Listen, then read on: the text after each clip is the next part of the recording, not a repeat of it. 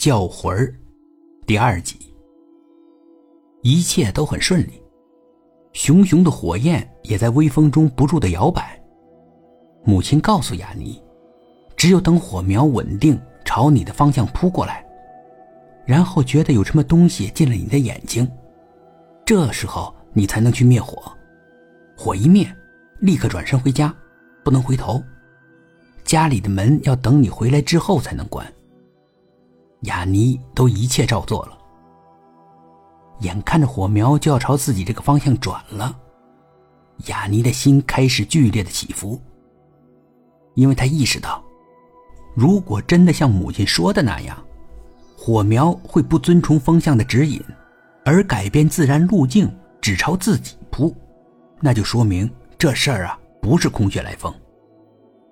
快回来，快回来，我的好儿子，我的好儿子刘鑫，快回到妈妈身边来。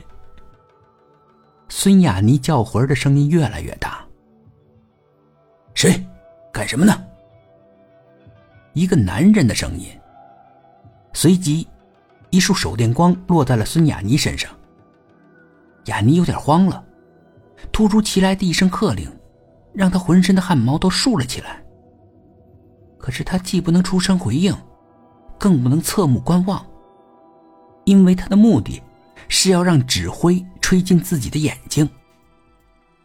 就在这个时候。那火焰“噗”的飞向了孙雅妮，还没等拿手电的男人赶到，雅妮的双眼就被火焰带出来的烟灰弄疼了。雅妮知道，就是现在。他拿起事先准备好的木棍，用力的挑起脸盆的一侧，啪的一声，脸盆整个都翻过去了，红色的火光也在瞬间消失在了午夜的寂静中。回头一看。一名保安正站在孙雅妮背后，傻傻的看着她。雅妮不理睬，直愣愣的往家走。她只听到保安用力的拍了一下自己。哎，这脑袋我怎么给忘了呢？对不起啊，刘太太。到家十分钟之后，孙雅妮才将房门关上。对于母亲的询问，她守口如瓶。并未告诉母亲，当时出现了一名保安。他只希望明天早上，快点让自己的儿子活蹦乱跳起来。砰砰砰的一阵急促的敲门声。怎么了？孙雅妮跟刘伟同时惊醒了。雅妮，刘伟，不好了，出大事了！门外传来母亲异常紧张的呼声。是不是新鲜？雅尼马上起身开门，开门一看，开门一看，刘鑫正安静的躺在客厅的沙发上熟睡。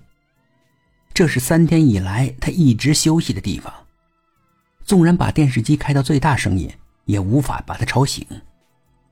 最让全家人意外的是，这孩子除了睡觉什么都不想，甚至不会因为饥饿而醒来。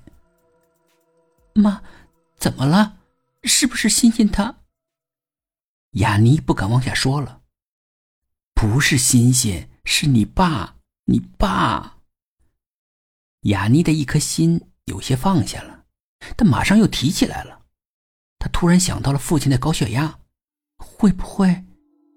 雅妮赶忙问道：“怎么了？我爸怎么了？”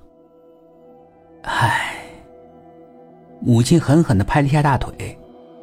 这个不争气的老东西，我临来前千叮咛万嘱咐，告诉他不要打麻将，他就是不听，非要赌。刚才邻居来电话了，他昨天晚上又赌了，而且一开牌就是十三幺，这可是百年难遇的大好事儿啊！你爸他一高兴，血压就升高了，现在啊，送医院去了。